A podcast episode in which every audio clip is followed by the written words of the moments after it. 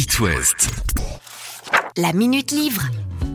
Comme les feel good movies, les feel good séries, il y a des feel good books, des bouquins qui nous font du bien. Et parmi les auteurs qui excellent dans ce domaine, il y a l'écossaise Jenny Colgan. Colgan écrit des séries. Il y a eu la série Cupcake Café, la série La Petite Boulangerie et la dernière, c'est Au bord de l'eau.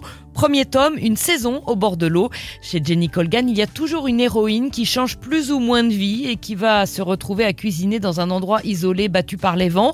Cette fois, c'est Flora, assistante juridique à Londres, qui en pince sévèrement pour son patron, qui bien sûr ne la calcule pas. Un jour, il l'appelle dans son bureau parce qu'un client très important souhaiterait qu'elle joue les RP. Il vient de restaurer une immense maison sur une île paumée écossaise où tous les habitants lui sont hostiles et il compte sur Flora pour arranger le coup parce que Flora vient juste de cette île paumée en Écosse, sauf qu'elle n'a aucune intention d'y remettre les pieds et de retrouver les fantômes du passé.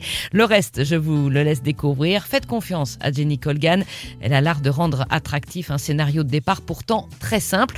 C'est un roman frais, un roman joyeux, un roman réconfortant, parfait pour cet été. Et si ça vous plaît, vous pourrez enchaîner avec le tome 2, une rencontre au bord de l'eau. La Minute Livre.